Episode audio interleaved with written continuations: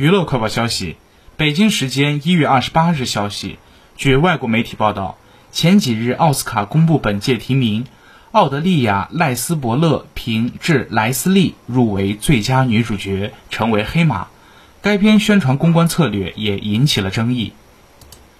奥斯卡主办方美国电影艺术与科学学院最新发布声明。在没有明确透露针对对象的情况下，表示正在对本届提名者展开检查，称要保证奥斯卡竞争的公平和道德。